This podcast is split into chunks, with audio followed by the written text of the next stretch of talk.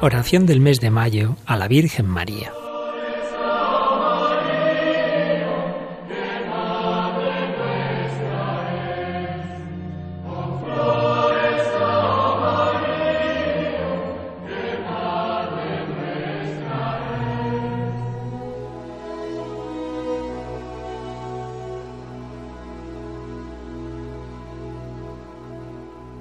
Acordaos, oh piadosísima Virgen María, que jamás ha oído decir que ninguno de los que han acudido a vuestra protección, implorando vuestra asistencia y reclamando vuestro socorro, haya sido desamparado de vos. Animado por esta confianza, a vos también acudo, oh Madre Virgen de las Vírgenes, y gimiendo bajo el peso de mis pecados, me atrevo a comparecer ante vuestra presencia soberana. Oh Madre de Dios, no desechéis mis súplicas, antes bien, escuchadlas y acogedlas benignamente. Amén.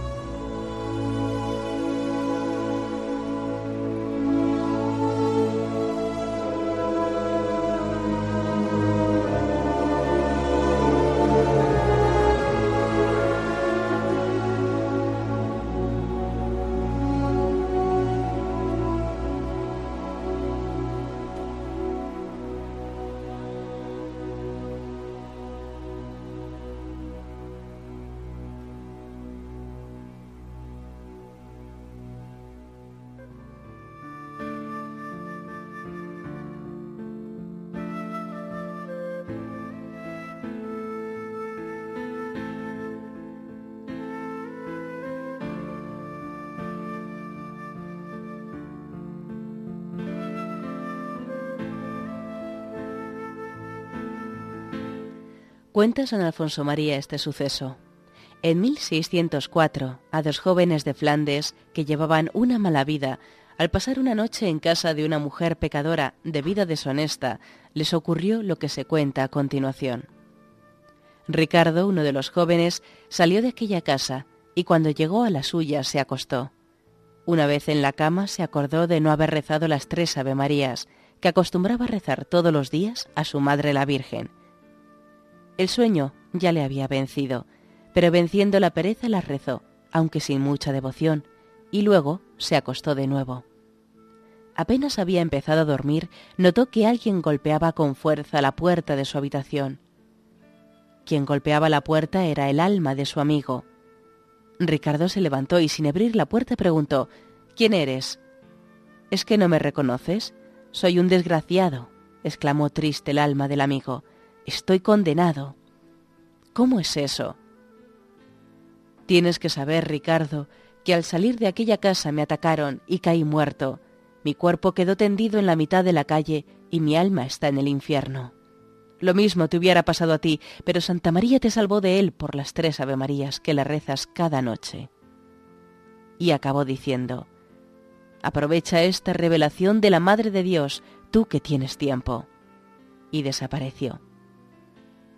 La Virgen quiso que el alma de su amigo le revelase a Ricardo lo sucedido para que cambiase de vida. Ricardo se puso a llorar y a dar gracias a la Virgen. Sonaban entonces las campanas de la iglesia y decidió ir a confesarse y hacer penitencia. Fue y se lo dijo a los sacerdotes. Estos, que no le creían, se dirigieron a la calle donde estaba el cuerpo de su amigo y lo vieron muerto y tendido en mitad de la calle.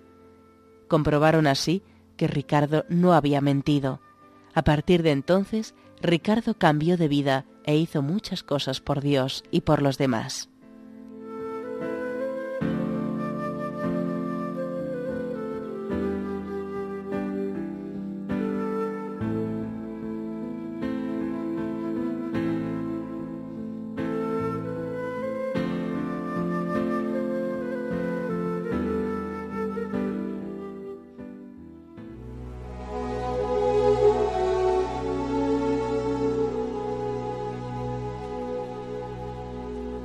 Oh Señora mía, oh Madre mía, yo me ofrezco del todo a vos, y en prueba de mi filial afecto, os consagro en este día mis ojos, mis oídos, mi lengua, mi corazón, en una palabra, todo mi ser.